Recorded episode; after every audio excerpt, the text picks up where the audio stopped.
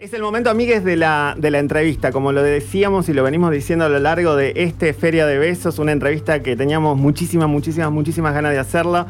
Nací en la clínica 25 de Mayo, que se llamaba así por estar en la calle 25 de Mayo, en pleno centro de Avellaneda.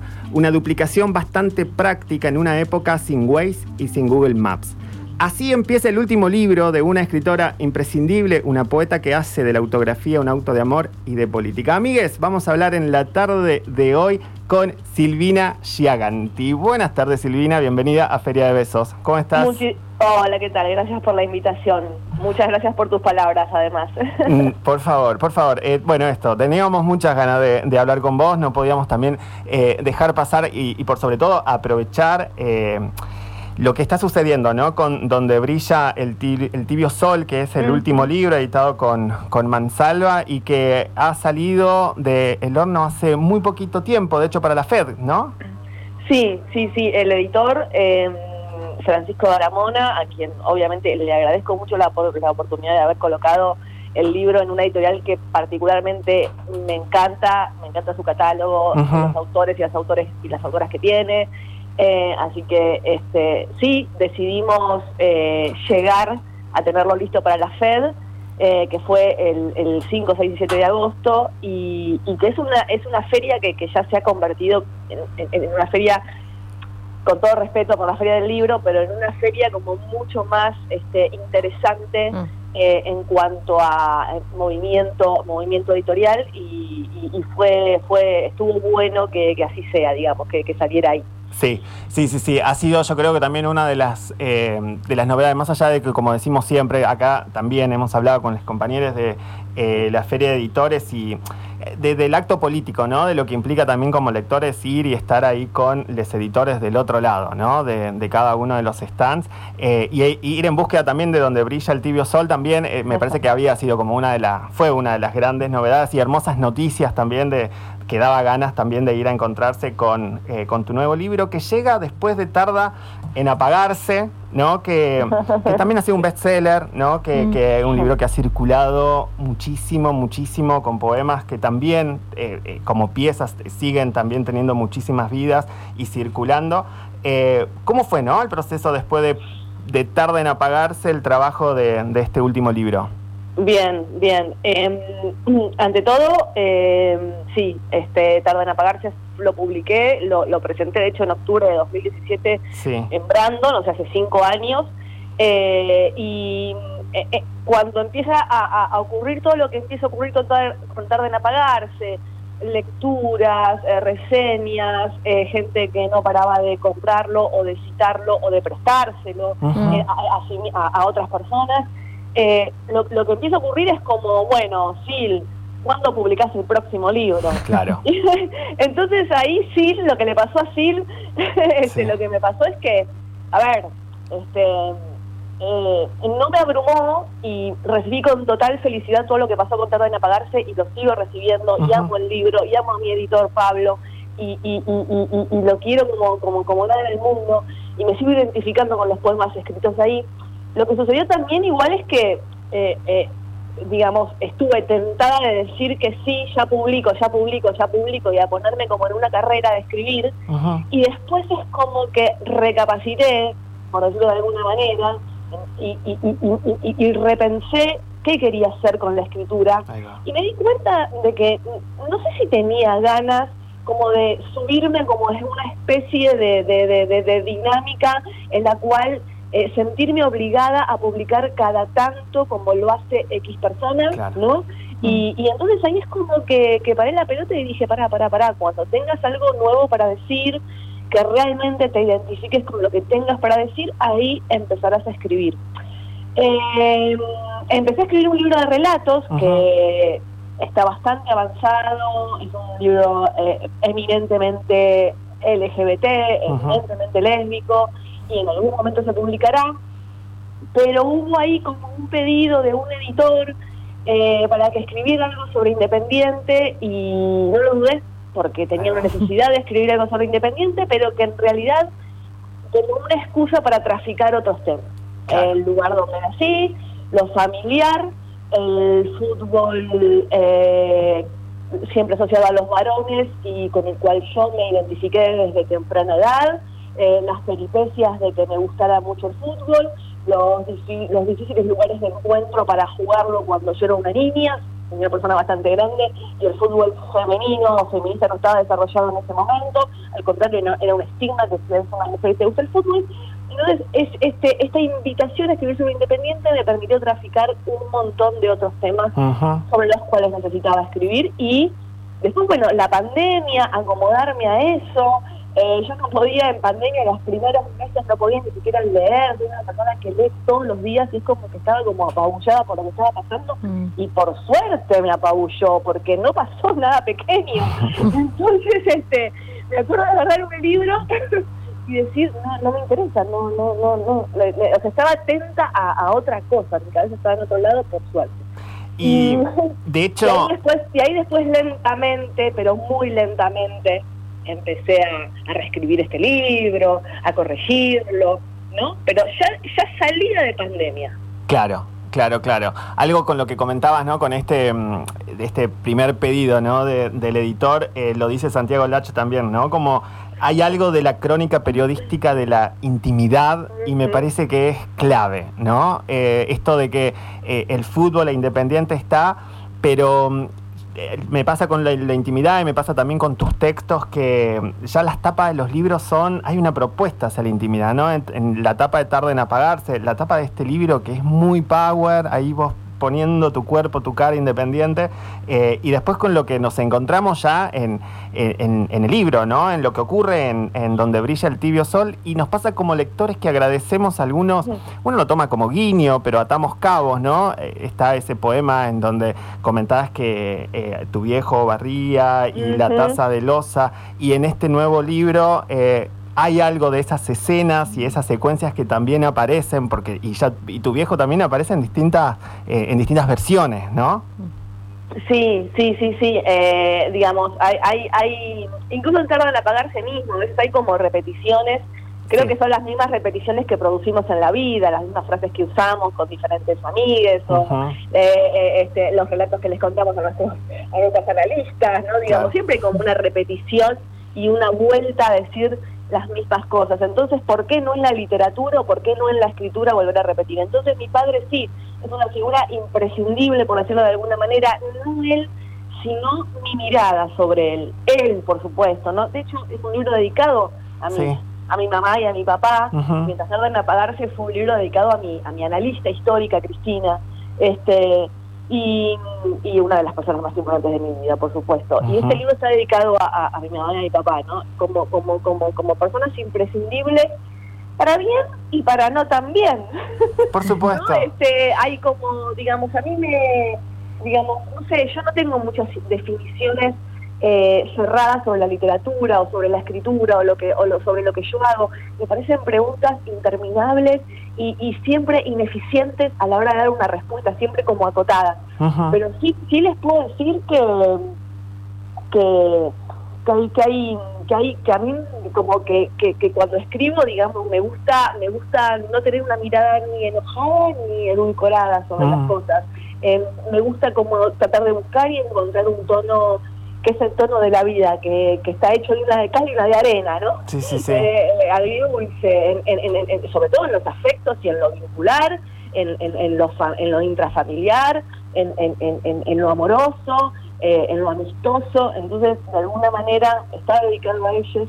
Este, yo yo recuerdo, eh, digamos, hace poco este, estaba pensando que de alguna manera nunca me imaginé que iba, iba, iba a dedicarle un libro, iba a dedicarles un libro pero yo me acuerdo de una charla que tuve con, un psicólogo que, que no sé si fue mi mejor psicólogo, pero me acuerdo de una charla inolvidable ah. en donde yo me acuerdo que yo estudié filosofía, ¿no? En la UBA, estudié, me recibí, etcétera, etcétera, y me costó, como nos cuesta a todos los que estudiamos una carrera tan larga y con tanta incertidumbre sobre su futuro, mm. yo me acuerdo que me atormentaba mucho y decía, pero ¿de qué voy a vivir? ¿Pero de qué voy a vivir? Mi viejo trabaja de soldador eh, y yo estoy acá como un y la deuda y la deuda y, me respondió y bueno y la deuda con los padres se paga con los con los propios hijos. Digo pero yo no voy a tener hijos no creo que tenga hijos. Y me dice bueno es una metáfora no me dice es una metáfora tener hijos es una metáfora de hacer algo con amor Y por ahí escribir es algo que hago bastante con amor. Por supuesto. y por eso la dedicatoria. hermoso, hermoso. También eh, sucede eh, a quienes ya somos, ¿no? De esta misma generación, que revolver eh, como vínculos complejos de nuestras vidas es un acto de valentía, te diría, ¿no? que cada una con los procesos, ¿no? Desde la terapia, pero visto, hay, hay veces que esos vínculos también son hasta imprevistos, ¿no? así que también hay algo del agradecimiento de lectores porque pones en palabra, ¿no? Eh, muchas veces cuestiones que, en los que eh, nos encontramos, digo, inevitablemente, ¿no? Esto de gritarle el gol en la cara a tu viejo, ¿no? Como es algo que yo creo eso todos de alguna manera quizás lo hemos hecho o hemos tenido ganas de hacerlo, ¿no? Y vos... Sí, gritarle algo. Total, sí, sí, sí. Este, sí, a mí, a mí lo que me interesaba un poco también, digamos, era a ver, digo, hay en, hay en la literatura nacional y, hay, hay, hay, mucho del relato futbolístico. Eh, hay, hay, hay, muchos escritores que han escrito sobre fútbol y hay muchos escritores que han escrito sobre el lazo que se arma entre padre e hijo, por lo general, porque el, fútbol, como sabemos, siempre se a, a, a, los varones, tanto tanto tanto el, el, fútbol, digamos, profesional como el fútbol jugado en, un potrero o en una cancha de papi. Y porque las mujeres nos, nos costó muchísimo entrar en ese deporte. Entonces, este, hay un, hay un, hay una, hay una, hay una cantidad de libros que hablan de fútbol y que hablan de ese vínculo y en general son son libros que no, que no, que no cuestiono, que no, que no, que estoy cuestionando o, alentando a que se dejen de leer o, cuestionando a los autores, pero en general se plantea como un idilio, ¿viste? Un idilio mm. con un fútbol y un idilio, entre padres e hijos. Un idilio como una especie de transmisión de herencia de los colores y una especie de, de, de, acuerdo total y de, y de amor total del hijo al padre y de, y de no conflicto, este, que, que, que el fútbol de alguna manera es, es, viable para contar esa, historia de amor idílica. Y a mí yo lo que tenía ganas era, lo que tenía ganas y además es un poco mi experiencia vital, es como, no, no todo está tan acomodado. Mm. Mi viejo era un club, yo era de otro, eh, eh, íbamos a la cancha y, era raro, era raro, había una tensión, ¿no? Porque íbamos a ver equipos diferentes, a por equipos diferentes, pero mi viejo, mi viejo a su vez de alguna manera también me, me enseñó a amar el fútbol, a, y a su vez y a su vez me gustaba el fútbol, pero bueno, había como un temor porque siempre el fútbol de la mujer se estuvo asociado como una especie de, identidad disidente. Básicamente las mujeres que juegan al fútbol este, son lesbianas. Entonces había como un temor cuando yo era niña, el fútbol, en una, eh, digamos, que le gustara a una mujer era era sospech era sospechoso. Este, eh, y efectivamente sí. efectivamente sí, está, y está bien que, que, que, que sido un piso. Pero bueno, digo, quiero decir, a mí me, yo quería generar un relato sobre el fútbol, pero que, que, que no sea contado como es contado por un varón, donde bueno, está todo bien y papá me llevaba a la cancha y nos abrazamos y lloramos. No, podíamos abrazarnos y llorar básicamente porque partiendo del, punto de que no éramos del mismo club. Pero había, había, había algo de mi viejo que también le gustaba hacer eso conmigo. Entonces, eso es lo que yo quería contar, como, como que, que nada se da como como perfecto en la vida, ¿no? pero, pero, pero, pero se pueden extraer algunas experiencias de eso. Sí, sí, sí, sí. De hecho, lo decía Euge Murillo en el Soy, ¿no? Como a este libro no le falta corazón porque el barrio, la familia, el club la, la atraviesan, ¿no? Como eh, que está, re está, digamos, eso queda totalmente este, transmitido. Exactamente. Hola Silvina, Dani, te, te saluda. Una cosa eh, también que a, colación de lo que venías diciendo, hay como una cuestión de la masculinidad que solamente se permite el amor a través del fútbol. Entonces, en los relatos de algunos, incluso de gente que es del mismo equipo que vos, eh, está eso de, bueno, la única forma de amar a mi padre es a través de esto y, tener la mirada de alguien desde una feminidad, desde una feminidad disidente y fanática de un equipo, también complejiza las cosas y en eso no, no falta amorosidad. Eh, lo cual Totalmente. Flashás muy fuerte. Igual, yo quiero decir una cosa, yo te estoy hablando en modo muy fan. Eh, Está bien, yo creo que no hay que reprimirse. O sea que hay como, un tal, como una tangente muy alta de, fanatismo de quien te está hablando. Esto se remonta al año, te lo voy a recordar, 2014, eh, cuando en las 12 has publicado el texto No me entrego, no Claro, sí, sí, sí. Desde ese momento... Eso, ha generado, eso ha generado unas cosas impresionantes, chicas. Eh, igual nada, sí, eh, lo que vos decís es totalmente así este, digamos, incluso en, escritores hinchas del club del que yo soy hincha, este, hay como un, y en toda la literatura en general futbolera, eh, hay como, es como el lugar del permiso, que es el lugar del permiso que además se da el varón para llorar. Sí, sí, totalmente. Cuando queda fuera de un torneo o lo pierde o cuando lo gana, es como, bueno, la sensibilidad yo la puedo poner solamente acá y la sensibilidad con mi padre también la puedo poner solamente acá, le puedo dar un beso, lo puedo, o me puedo conmover porque él se conmueve. Y yo de alguna manera no, digamos, me parece como que, que, que por un lado eh, eh, hago eso, pero también hay como otra operación. Como bueno, sí, iba a la cancha con mi viejo, pero en general más de una vez eh, terminábamos como enfrentados momentáneamente por, por, por, por la situación, ¿no? Pues ya sea porque uh -huh. Independiente Boca y él era de Boca y yo era Independiente y claramente él tenía sus sentimientos y yo los míos. y, y, y, y, por esta cosa de, de, un padre y su hija, que bueno, ahora es re común, digamos, este que, que las y, y le agradezco infinitamente que, que, que, la, que, los padres vayan a la cancha con sus hijas o que bla este pero bueno eh, no deja de ser como una mirada a nivel literatura que no está muy recorrida, ¿me entendés? Sí, de que una mujer hable de fútbol y que, perdón, y esto sí es un autoelogio hacia mí, pero digo, no, no tengo por qué no hacerlo, como que hable con propiedad de fútbol, digamos, mí el fútbol me enloquece. lo juego, lo miro, este, lo hablo y, y, y, y, gran parte de mi felicidad pasa por jugarlo. Este, pero sí, la, la idea era que no fuera como un culto al padre solamente, claro. o culto al barrio. De hecho, yo, digamos, hablo de Avellaneda con muchísimo humor, pero también digo, fue como, tuve que salir de ahí, ¿no? Un, enclave absolutamente eh, heteronormado, donde las disidencias, digamos, al menos en mi infancia y en mi adolescencia, no tenían cabida. Sí, yo, yo pensaba que era la única lesbiana que existía en Argentina. Como muchas otras lesbianas, después cuando nos encontramos 10 años después lo pensaban en sus respectivos barrios. No digo, no, no, no es que era un, un sentimiento particular el mío, era un sentimiento bastante general, pero digo, era un enclave muy heteronormado, ¿no? Entonces las disidencias tenían cabida solamente en ciertos ámbitos, en ciertos momentos del año, en ciertas, en ciertos oficios y, y, y, y, y para ser y, visibilizados de cierta forma. Sí, ¿no? sí, sí. Entonces digo, ahí también hay como una tensión, ¿viste? Como tipo Avellaneda es un montón para mí, pero también es un montón de otras cosas no gratas. Uh -huh. no y hay, hay una, en, en Tarde de Apagarse también aparece Avellaneda. Eh, la conurbanidad está ahí, las, las, uh -huh. la, la, sentís, va, la gente que hay conurbano, yo voy a jugar mi carta del conurbano, Esto, pero hay ahí una, una nostalgia y un amor hacia ese lugar, pero también de, de, de un espacio que te expulsa.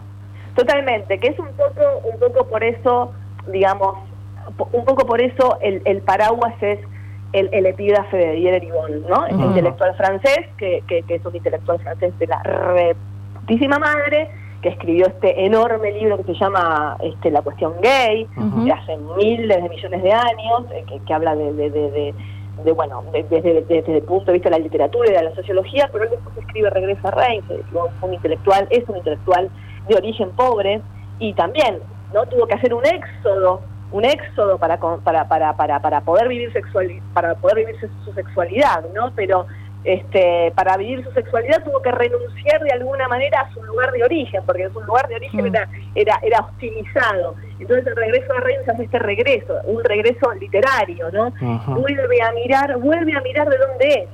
Entonces un poco donde brilla el tibio sol tiene tiene algo de, de, de, de la lectura de, de, Regreso a Reims, tiene, tiene un, un aire, ¿no?